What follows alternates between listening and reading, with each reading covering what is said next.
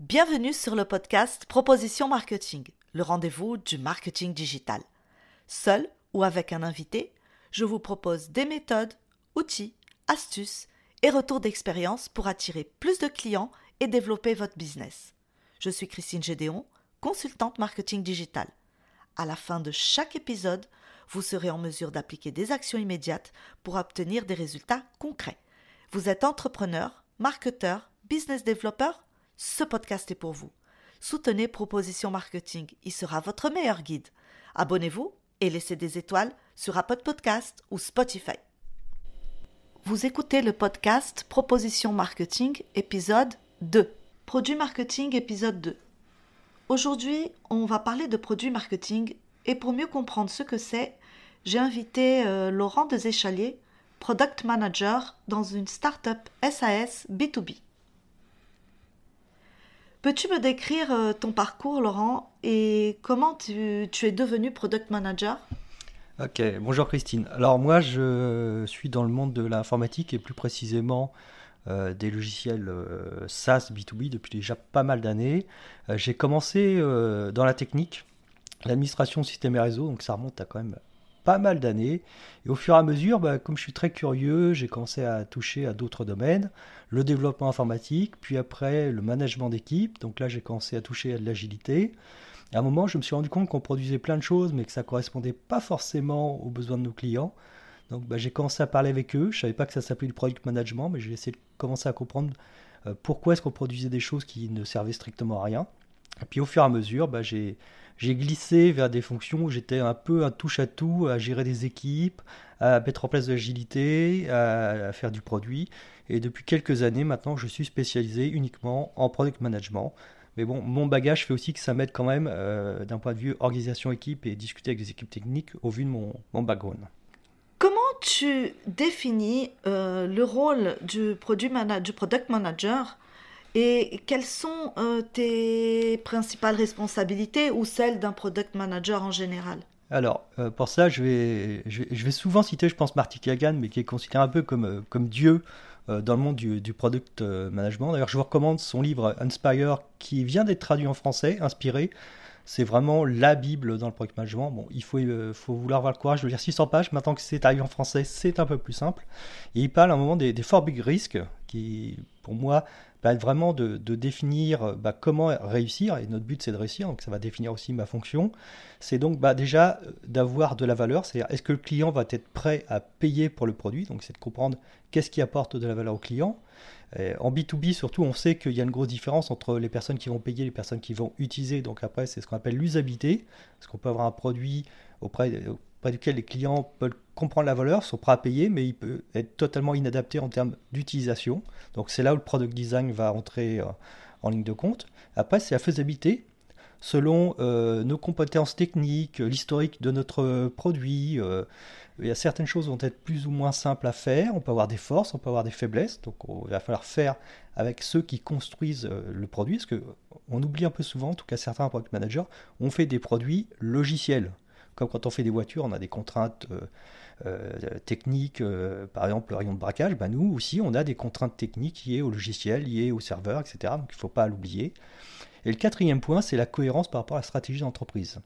Forcément, quand on construit un produit, on le construit pour les clients, mais aussi on le construit dans une stratégie d'entreprise globale, et c'est là il faut être aligné. Parfois on peut annuler des projets parce que certaines choses ne sont pas cohérentes avec la stratégie d'entreprise. Donc on verra peut-être plus tard à travers d'autres questions en quoi la stratégie d'entreprise peut lier sur par exemple la priorisation euh, logicielle. Donc c'est à travers ces, quatre, euh, ces quatre thématiques, c'est là où on va devoir faire un peu un jeu d'équilibriste entre la valeur, l'usabilité, la faisabilité et la cohérence par rapport à la stratégie d'entreprise. Et c'est toute la difficulté du métier de, product manager, c'est d'arriver à équilibrer tout ça et arriver à faire en sorte que tout le monde est gagnant. Lorsque vous produisez par exemple des pièces mécaniques, soit la pièce répond en qualité, soit elle n'y répond pas. Nous, on peut produire plein de choses, ça peut intrinsèquement être bon, mais ça peut être un échec, parce que ce n'est pas la stratégie de l'entreprise, parce que les gens sont prêts à payer, mais c'est une catastrophe en termes d'utilisation, parce qu'on a compris le besoin client, mais on ne sait pas le réaliser. Donc c'est toute la difficulté du produit, c'est essayer de faire ce grand écart entre euh, ces différents besoins et contraintes. Alors, comment est-ce que tu gères ce processus de développement du produit, euh, de l'idéalisation du produit jusqu'à la commercialisation? Ça aussi, c'est un point qui est assez complexe dans le product. C'est qu'on a plein de clients du prospect qui veulent absolument plein de choses. Donc première chose, il arriver à prioriser. Je pense qu'on va en parler un petit peu plus tard. Mais une fois qu'on a priorisé, on a une idée. Alors l'idéal déjà, c'est de ne pas se fixer euh, sur la solution. Quand un client vient et vous dit moi j'ai besoin de ça, euh, le client a euh, trouvé une solution par rapport à ce qu'il connaît. Mais nous, notre but, c'est justement, on est des spécialistes des produits logiciels. Je parle, je parle tout en logiciel parce que c'est mon domaine, hein, mais c'est l'équivalent dans d'autres domaines. Donc on est des spécialistes du produit logiciel et on peut trouver une meilleure solution. Donc s'il faut, c'est arriver à revenir au vrai pourquoi. Un grand classique, j'ai besoin d'un export Excel. Personne n'a besoin d'un export Excel. C'est souvent j'ai besoin d'un export Excel parce que, je veux compiler des données, parce que je veux établir des moyennes, parce que, parce que. Et donc c'est revenir au parce que et arriver à trouver quel est le véritable besoin, voire même, imaginons, au lieu de cet export Excel, on peut vous faire remonter automatiquement, par exemple, des écarts euh, sur des productions plutôt que de devoir faire l'export Excel, compiler tout ça, essayer de chercher des choses. Donc pour moi, souvent, c'est un grand classique, l'export Excel. C'est dès qu'on sort du logiciel pour faire autre chose, c'est qu'on n'a pas bien fait notre job, parce qu'on doit pouvoir internaliser au maximum de l'automatisation, de l'usabilité, de la valeur. Donc chercher à comprendre, souvent on utilise ce qu'on appelle les, les five why, c'est cinq pourquoi. Je veux un export Excel. Pourquoi? Ah, parce que je, vois que j'ai des écarts dans mon métier, bah, quel que soit le métier. Pourquoi vous avez des écarts? Parce que, et à la fin, on arrive au vrai problème, c'est, eh bien, à cause de ces écarts, par exemple, mes clients me demandent, euh, refusent de payer facture parce que le, produit n'est pas de qualité. Et donc, bah, moi, je perds de l'argent. Donc, ah, si, donc la solution, c'est si on faisait un reporting temps réel de tous les écarts, est-ce que ça vous servait Oui, ah, c'est exactement ce que je veux. C'était pas un export Excel que voulait la personne. Donc, c'est toute la difficulté déjà, c'est de définir véritablement le vrai besoin. Donc ça, c'est la, valeur. Après, c'est de comprendre comment fonctionnent les utilisateurs. Moi, j'ai travaillé par exemple dans des domaines comme euh, les ERP agroalimentaires. Bah, c'est pas la même chose qu'un ERP classique. La grande distribution ne travaille pas de la même manière qu'une banque, par exemple. Et d'un pays à l'autre, la façon de travailler peut être différente. Donc, il faut arriver à comprendre véritable, la véritable façon dont travaillent euh, les utilisateurs pour pouvoir leur proposer vraiment quelque chose qui est parfait en termes euh, d'usabilité. Et ça, c'est pas évident aussi.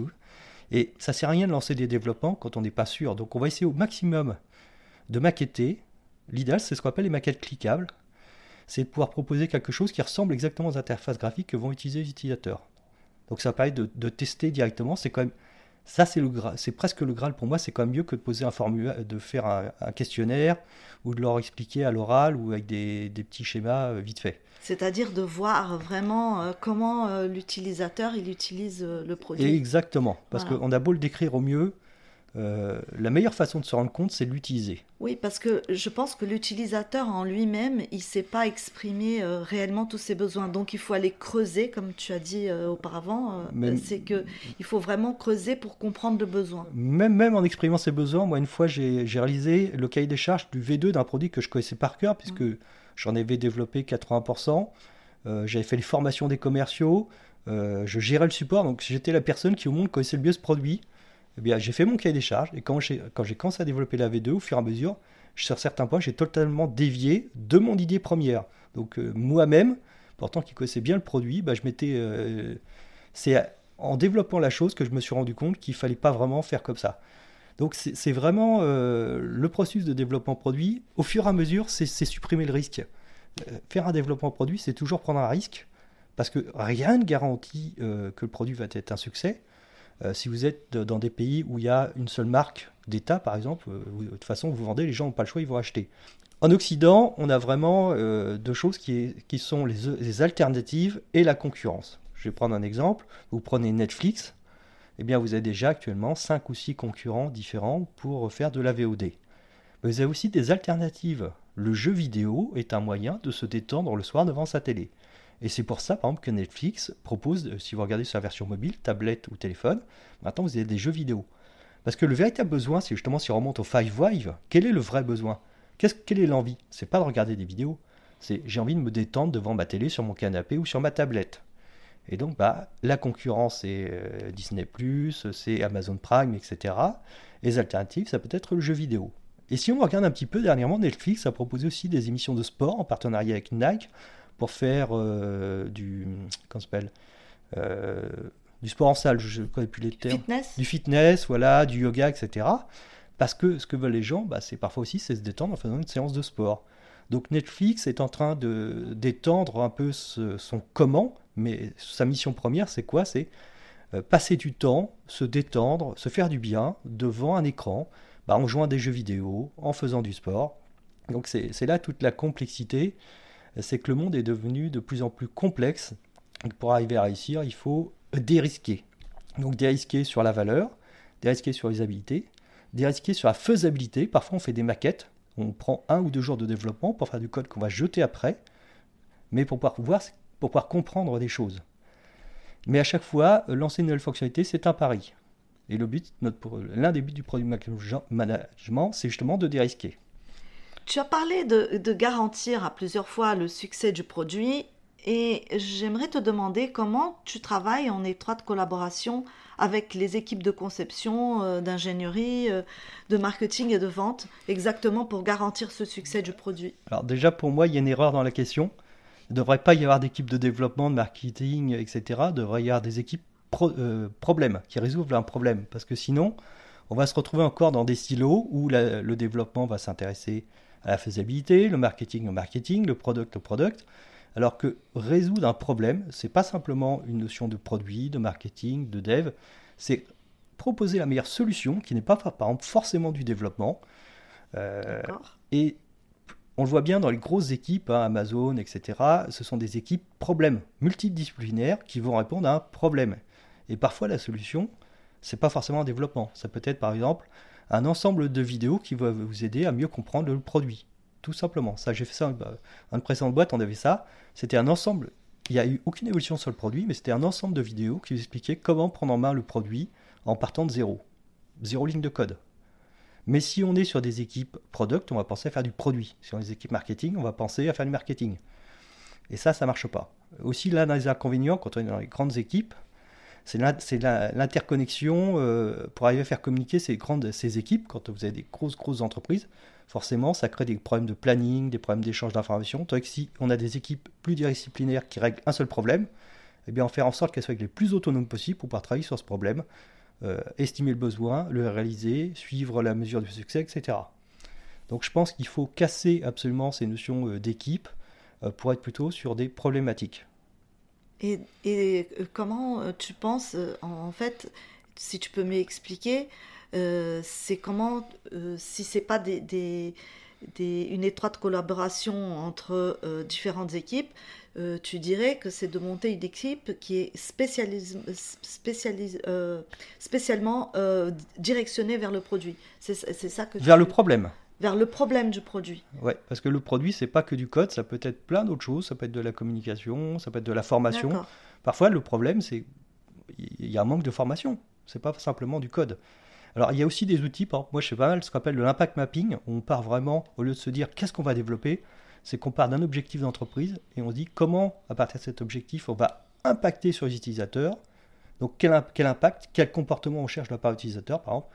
On veut vendre plus, euh, nous, euh, par exemple, de...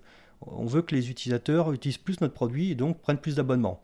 Ok, qu'est-ce qu'on va faire pour que ces utilisateurs prennent plus, euh, utilisent plus le produit? On peut par exemple leur proposer un petit, petit système de, pop-up qui leur permet de dire attention, il y a une nouvelle fonctionnalité que vous devriez utiliser, etc. Pour, que, pour faciliter la découverte. Pour faciliter la, découverte, etc. Donc on cherche des comportements qui ont donné lieu à des livrables. Mais des livrables, ça peut être simplement euh, juste un pop-up. C'est pas forcément des, des, grandes choses. Mais on part toujours de, du problème et non du produit et encore moins du livrable. Quels sont les indicateurs clés de performance que tu utilises euh, pour suivre euh, ben, les performances du produit en lui? Alors pour ça, euh, il faut déjà qu'on connaisse les indicateurs de, réussite de l'entreprise. Parce qu'une entreprise, elle peut à un moment donné être dans un état qui peut être totalement différent trois ou six mois après. On peut par exemple être dans un stade de développement. On dit tiens, on veut que nos clients achètent plus notre produit. On veut faire de l'upsell, on veut que nos clients achètent plus d'options du produit ou on peut être dans une phase de stabilisation technologique. Donc là, euh, le choix des indicateurs sera plus sur la satisfaction de l'utilisateur que le nombre d'utilisateurs. Donc si on n'a pas une vision très claire de la stratégie d'entreprise, on ne pourra pas euh, établir déjà un produit et encore moins des critères de réussite. Et parfois, ça peut être même perdre de l'argent. On peut dire, tiens, on veut gagner beaucoup d'utilisateurs, on fait une levée de fonds pour pouvoir développer massivement notre clientèle. Et le but n'est pas forcément de gagner de l'argent, c'est simplement d'acquérir des utilisateurs qui vont rester fidèles, évidemment. Et ça peut même être parfois des stratégies qui sont différentes d'un pays à l'autre. On a très bien réussi en France, par exemple, on dit tiens, on va attaquer l'Allemagne ou l'Italie, l'Espagne, qui on veut. En France, on peut avoir des indicateurs qui sont des indicateurs de réussite commerciale. Vraiment, on arrive à dupliquer, à répliquer la réussite. Et sur un autre pays, ce sont des indicateurs de découverte. Parce qu'on ne peut pas dupliquer un, produit et le vendre de la même manière dans un autre pays. Il faut comprendre des choses. Donc parfois, le but, surtout quand on est sur la, partie ce qu'on appelle early, le, démarrage d'un pays, c'est de comprendre des choses, c'est pas gagner de l'argent. Et souvent d'ailleurs, on n'en gagne pas parce que euh, si vous attaquez par exemple le marché espagnol ou le marché allemand, il suffit pas de dupliquer euh, votre produit et ça marche.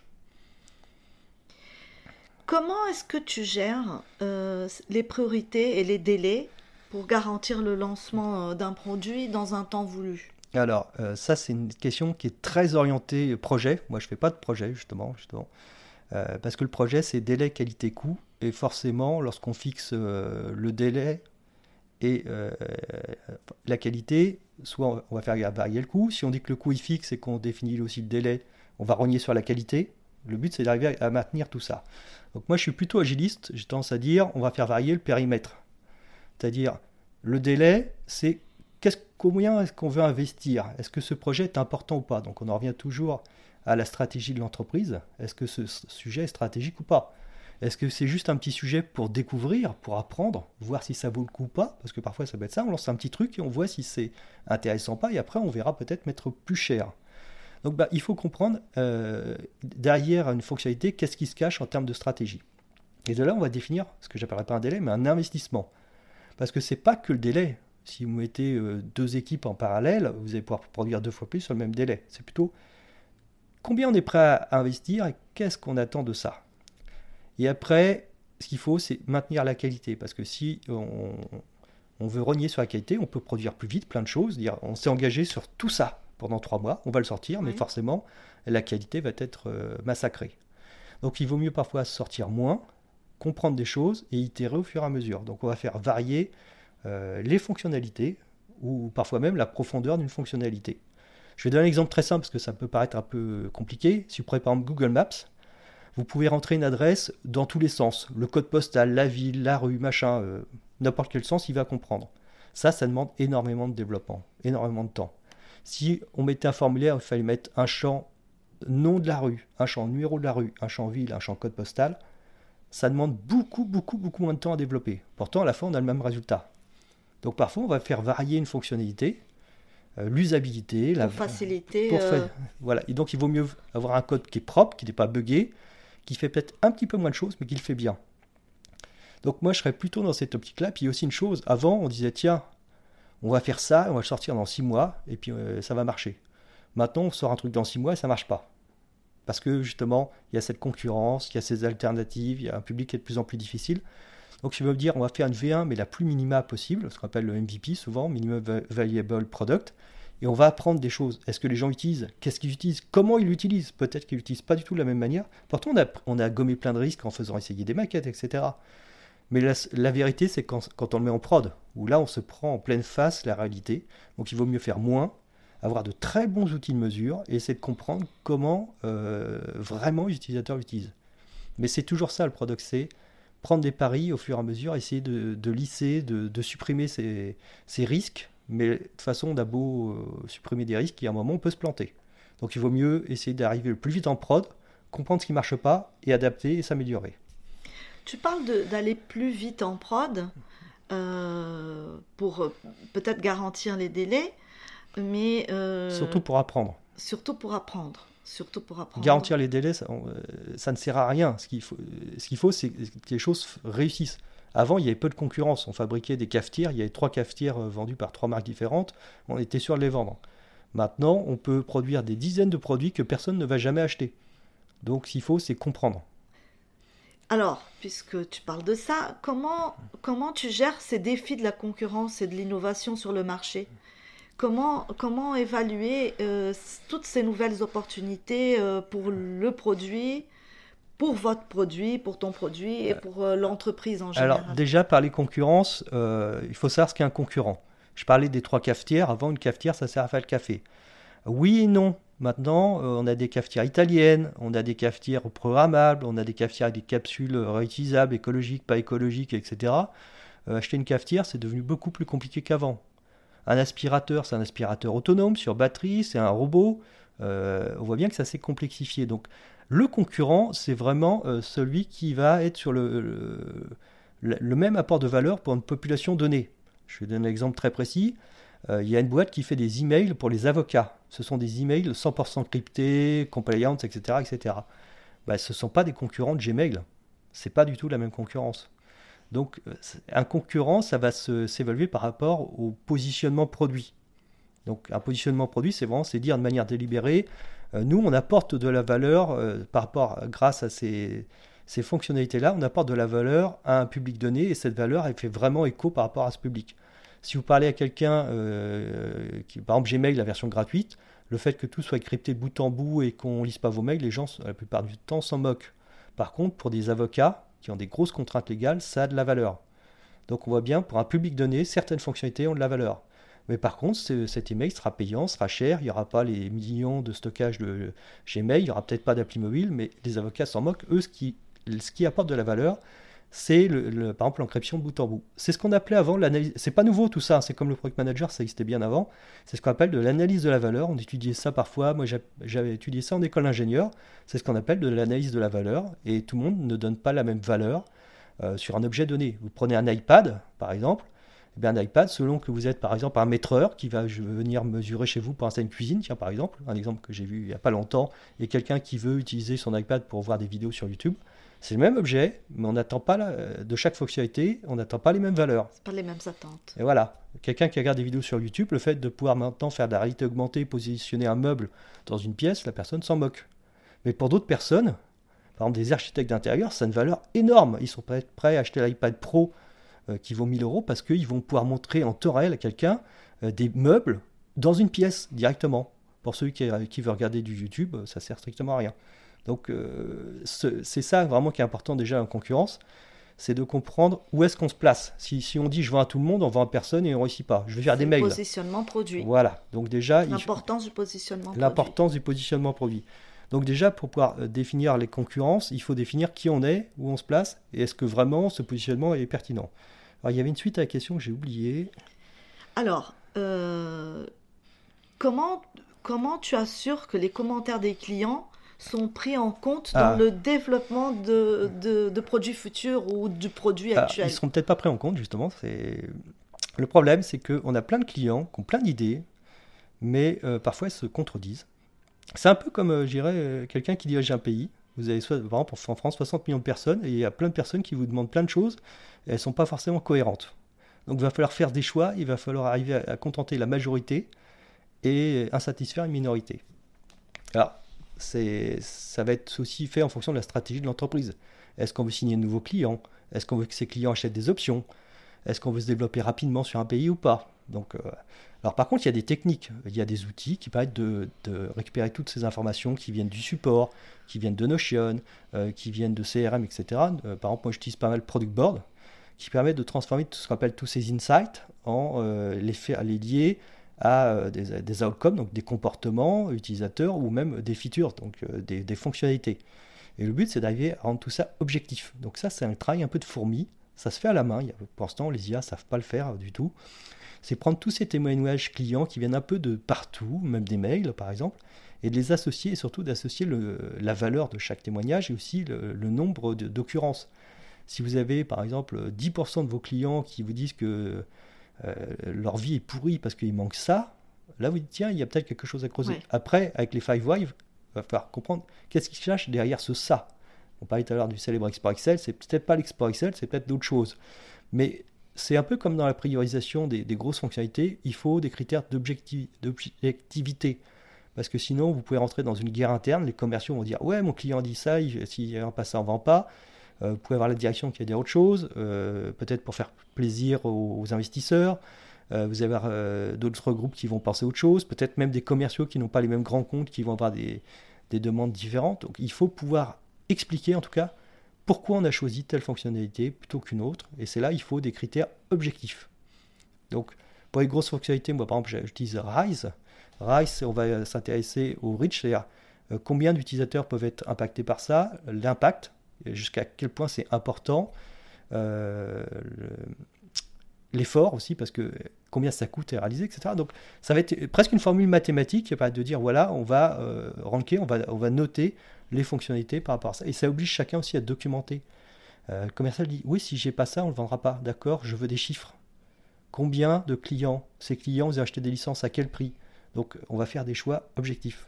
Donc c'est aussi un des travaux de product management, c'est d'expliquer, c'est de rendre objectif, en se basant avec plein de, plein de, services, oui, de données, c'est de rendre objectif les choix. Dire on a choisi ça pour telle raison.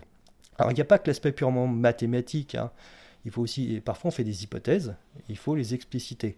Mais il n'y a rien de pire que des boîtes où on dit on va faire ça, ça et ça. Donc ça veut dire qu'on ne fera pas, si on fait A, B, C, on ne fera pas D, C, D, E, F, et pas l'expliquer. Parce que ceux qui attendaient D, C, D, E, F, ou dont les clients attendaient ça vont être frustrés.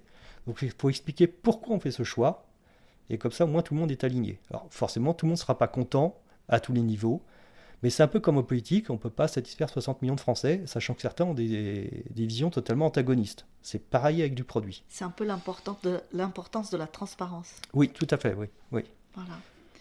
Comment tu vois l'avenir euh, du rôle du product manager? Quels sont euh, les défis euh, futurs? Et voilà. Et comment euh, aussi euh, tu envisages le rôle euh, dans les années à venir du product manager? Alors déjà, le product manager, le ou là, hein, n'est pas tout seul dans le produit. c'est vrai qu'il y a encore 10-15 ans, on parlait de product manager, puis après on a rajouté le product designer, qui apporte justement l'usabilité. Alors product designer, c'est pas que faire des maquettes. Hein. ça peut être s'intéresser au wording, comment est-ce qu'on va nommer les choses, le tone of voice, comment est-ce qu'on va parler. Si vous prenez un, je sais pas, un WhatsApp ou un logiciel bancaire, la façon dont vous allez vous adresser aux utilisateurs n'est pas du tout la même. Donc on va, faire des guides, ce qu'on appelle le tone of voice, comment est-ce qu'on parle au personnel? Euh, si vous faites de l'open source, est-ce que c'est du on, est-ce que c'est du nous? Ça paraît des choses toutes bêtes, mais c'est pas encore la même chose. Donc euh, le, product design est aussi un élément très important. Il y a ce qu'on appelle le product ops aussi maintenant, quand on commence à avoir pas mal d'équipes. Euh, qui travaillent justement chacune sur des problèmes donnés ou sur des grandes, des grandes fonctionnalités données. Comment est-ce qu'on arrive à faire que ce produit soit uniforme? Ne serait-ce que déjà par les pratiques de product management. Parce que parfois, quelqu'un va travailler sur un, problème de, euh, d'offre produit, et puis une autre personne va travailler sur une fonctionnalité, mais il y a quand même un lien. Euh, euh, tout n'est pas indépendant. Un produit, c'est pas un ensemble de briques qui ne communiquent pas entre elles. Et donc, bah, le product Ops, le, but justement, c'est de mettre en place bah, tout ce qui est méthodologie produit pour que n'importe quel product puisse passer d'une équipe à l'autre ou comprendre ce qu'a fait l'autre équipe. Donc, il y a ça aussi. Il y a le product build. Alors maintenant aussi, c'est par exemple, je donne l'exemple de Payfit qui fait de la paye. Ils font pas un. Il faut savoir que la paye d'un pays à l'autre est totalement différente. Ils vont pas faire un produit de paye par pays. Donc ce qu'ils font, c'est qu'ils font des grandes briques de paye. Et pour chaque pays, ils assemblent, un peu comme un Lego, ils vont assembler pour pouvoir faire un produit fini. Un Lego, une brique Lego, c'est pas un produit en lui-même. Mais si vous prenez telle, telle, telle brique, vous pouvez fabriquer un vaisseau spatial. Et puis vous pouvez fabriquer une petite maison. Bah, c'est pareil, le product build, c'est l'art de savoir, de prendre les bonnes briques et de demander à avoir de nouvelles briques pour pouvoir créer un produit, par pays, ou un produit par, euh, par vertical, par type de client, et en mutualisant ces briques. Donc ça, ça se fait par exemple dans le monde de la paye, où chaque pays a une paye différente. Eh bien, on assemble un produit euh, par pays, mais on ne refait pas un produit par pays. On mutualise au maximum ces briques. Donc les métiers du produit, il y a le product marketing manager aussi, qui est un peu dans le produit, un peu parfois aussi dans le commerce. Hein. Euh, ça, c'est une grande question. Donc il n'y a pas le métier du product marketing, mais il y a les, métiers. Il y a le product marketing parfois data aussi, qui va être spécialiste de la donnée. Donc c'est très large. Alors quand on est dans une petite boîte, souvent, bah, soit on fait tout, soit ce qui se fait, c'est d'un côté product marketing, euh, product manager, qui va faire euh, manager, product manager, product marketing, un peu de data s'il vient de la technique, il ou elle vient de la technique, et product design de l'autre côté. Mais euh, dans des grosses boîtes, ce sont des métiers qui sont totalement différents. Indépendants. Voilà, et on le voit bien, de plus en plus, il y a des alternatives, il y a de la concurrence qui est très agressive. Si on veut réussir, il faut être très bon, sinon on meurt. Donc euh, ces métiers vont se développer, d'autres métiers vont peut-être se développer. Alors où ça va, j'en ai aucune idée. Euh, ça peut aussi euh, changer par rapport à, comment dire, à l'avenir même du monde. Avant, on voulait se développer dans le monde entier, donc on faisait de grosses levées de fonds. Et par exemple, le produit build, le fait de pouvoir produire un, produit par pays, avait de l'intérêt. Est-ce qu'on ne va pas revenir à du product management un peu plus, ou même du, du développement produit un peu plus sage, un peu plus euh, doux, un peu, peu moins vouloir conquérir le monde, et peut-être que le product build sera moins intéressant, par exemple. Donc il y a aussi tout cet aspect-là, c'est quel sera l'avenir des startups dans les années à venir, et de là, les métiers du produit euh, vont évoluer. En tout cas, une chose est sûre, c'est qu'il faudra comprendre de mieux en mieux utilisateurs et être de plus en plus pertinent pour produire rapidement afin de comprendre les besoins utilisateurs. Quel métier ça donnera derrière, j'en ai aucune idée. Mais ce qu'il faut, c'est pas savoir quel métier sera là dans trois ans, parce qu'on ne sait pas. Ce qu'il faut, c'est être curieux. C'est-à-dire, c'est s'intéresser à, ce qui, ce qui arrive, c'est euh, lire, c'est écouter, c'est être curieux. C'est le seul moyen. Euh, moi, si je n'avais pas changé, je serais toujours administrateur système sur des systèmes Unix, euh, ce que je faisais il y a 20 ans. Donc bah, j'ai déjà changé 3-4 fois de métier. Dans 5 ans, j'aurai peut-être un autre métier, je ne sais pas lequel c'est. Mais l'important, c'est que je sache toujours être curieux, toujours apprendre, me remettre en question. Alors moi, étant scientifique, c'est pas très compliqué, parce que chaque année, j'apprenais que ce que j'ai appris l'année d'avant était faux on va apprendre quelque chose d'un peu moins faux. Mais c'est vrai qu'on voit que certaines personnes sont plus dans des domaines techniques, ingénieurs, littéraires, parfois ont, moins, ont plus du mal à se remettre en cause par rapport à la nouveauté, dire ce que je sais, c'est faux. Euh, donc cette démarche très cartésienne euh, remet, en, en question tout le temps, tout le temps ses connaissances pour dire peut-être que ce que j'ai appris, au vu de l'évolution du monde, est plus tout à fait vrai, voire totalement faux, voire donc on va évoluer c'est l'importance d'être toujours curieux et, euh, c'est ce que tu dis. La curiosité fait qu'on avance. Ouais, mais si on prend par exemple le métier de développeur, avant on avait euh, des analystes qui pensaient, des programmeurs qui euh, faisaient ce qu'on leur dit de faire. Après on a fusionné ces deux métiers en disant il y a des développeurs, ils sont là pour établir leur, architecture, on va dire, en tout cas l'implémentation et comment ils vont le faire. Et puis après, on s'est dit, tiens, les architectes, parce que parfois il y a aussi des architectes qui faisaient grandes architectures de logiciels, on va aussi les supprimer. Et maintenant, bah, quelqu'un qui est développeur va réfléchir à son architecture. Et si on va un peu plus loin, maintenant, ce qu'on attend des métiers de développeurs et développeuses, c'est de résoudre des problèmes. C'est pas simplement, ah, on m'a dit de faire ça, je fais ça. C'est, euh, on parle d'un problème euh, avec le product et je vais proposer des solutions. C'est-à-dire, je ne vais pas être simplement réactif, je vais être force de proposition. Et ça, on le voit bien que dans certaines équipes, ça a du mal à passer. Pourquoi? Parce qu'ils ne savent pas se remettre en question. Alors je dis pas que c'est pareil dans toutes les équipes, hein, mais leur métier à la base c'était de la technique. Maintenant c'est comprendre un besoin utilisateur. Donc c'est plus le même métier.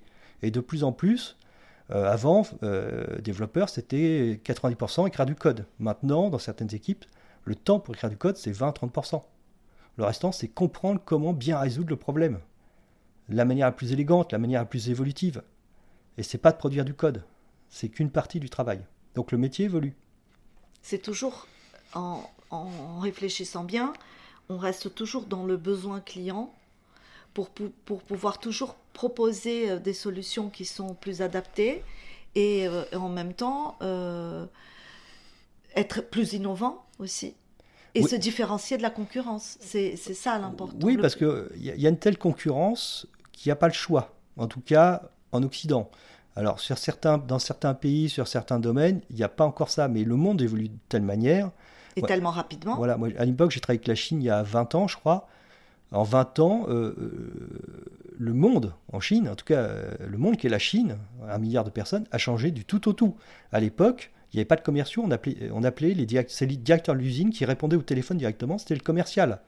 Maintenant, il y a des entreprises, il y a du commerce, il y a du marketing, il y a des, importeurs qui vont apporter euh, le matériel en France. Mais à l'époque, c'est le directeur de l'usine qui prenait les commandes, qui répondait, qui était commercial, qui était tout. Il, s'ouvrait à peine aux capitalistes, il parlait trois mots d'anglais. C'était assez surréaliste et on, travaillait comme ça. 20 ans après, c'est plus du tout la même chose. et on le voit bien avec des entreprises euh, comme Sheng, par exemple, qui font des vêtements. Alors on peut critiquer ou pas leur façon de faire, euh, leur, leur, dire, leur méthodologie de travail, ou parfois même proche de l'esclavagisme, mais ce sont des gens qui sont en train de se transformer, qui vont dégommer l'industrie du textile en Europe. Parce qu'ils ont un service client incroyable. Oui, et puis ils savent être très actifs, ils proposent toujours de, nouvelles collections, etc. Après, on peut être contre cette fast fashion qui est euh, une, immonde en termes de pollution, en termes de conditions de travail. Mais ils sont passés pratiquement de l'âge de pierre à la haute technologie, à l'IA, etc. Donc le monde est en, train d'évoluer et il faut vraiment pas avoir peur d'évoluer nous aussi parce que sinon on peut, comme à l'époque la Grèce dominait le monde, bah, maintenant on voit ce qu'il en est, bah, un jour peut-être que l'Europe se fera dépasser par d'autres continents. Donc il faut, faut, être très curieux, il ne faut pas avoir peur de, euh, de, se remettre en question pour dire attention, euh, il faut évoluer. Est-ce que tu peux, pour en finir euh, cet épisode, partager une histoire ou une expérience qui t'a permis de grandir en tant que product manager et qui a eu un impact significatif sur ta carrière? Alors, je vais, je vais parler d'une ou peut-être deux, mais à l'époque, je n'étais pas product manager, mais à l'époque, ça n'existait pas. Mais ça a été vraiment euh, une claque. Et je pense qu'on apprend plus de ses erreurs que de ses réussites. Parce que quand on échoue, au moins on s'interroge pour comment réussir. Quand on réussit, parfois ça peut être de la chance. Euh, à l'époque, je travaillais sur, euh, vous voyez peut-être les scanettes qu'on a maintenant dans la grande distribution pour scanner ses courses qu'on met sur son caddie. Bon, c'était il y a 10-15 ans, donc on était, je pense, la seule boîte en France qui travaillait là-dessus et on faisait des surcouches marketing pour, ce, pour ces scanettes. Et on a présenté un système euh, de promotion à une enseigne de la grande distribution française. Et entre autres, on avait des use cases euh, liés euh, aux promotions, entre autres sur les fruits et légumes par exemple. Et à un moment, les personnes disent Oui, mais moi je prends ma feuille A4, pas A4, A2 jaune, je mets promotion sur les melons directement, et puis ça y est, c'est fini. Et là, on s'est retrouvé un peu le bec dans l'eau, on ne savait pas quoi dire. Et c'est là où j'ai commencé à réfléchir, à me dire Il ne suffit pas de faire de la technologie. Ce qu'il faut, c'est apporter tellement plus que ce qu'on va apporter va, devenir une évidence. Si on apporte juste autant, voire un peu plus, ça suffit pas. Il faut vraiment, pour arriver à casser quelque chose, euh, quelque chose qui existe depuis longtemps, il faut apporter beaucoup plus de valeur. Et c'est là que j'ai commencé à réfléchir un, peu sur la valeur. Et c'est pas forcément simple. Deuxième, euh, deuxième anecdote, c'était sur un produit, on va dire un produit technologique, on va dire. Et euh, ce produit, j'ai travaillé sur la partie design, euh, sur la partie design technique, euh, design au sens product design. Et je pensais qu'on n'avait pas assez travaillé sur le besoin utilisateur et aussi sur les canaux de distribution. On a été distribué par la FNAC. Alors on peut retrouver parfois encore quelques exemplaires cachés au fond d'un rayon de la FNAC. Et le retour de mon patron, c'est ouais, maintenant qu'on a la FNAC, on va réussir. les ventes ont été catastrophiques. Pourquoi? Parce qu'il ne suffit pas d'être présent euh, à la FNAC pour vendre. On le voit bien, il y a énormément de personnes qui font des animations le week-end, il y a même des entreprises spécialisées pour recruter ces gens-là. Et c'est pas pour rien, on est dans un monde de concurrence énorme en termes... Les gens ont beaucoup plus... Euh, il y a tellement plus d'offres que de temps et d'argent euh, qu'il faut vraiment être hyper pertinent et ça devient de plus en plus compliqué.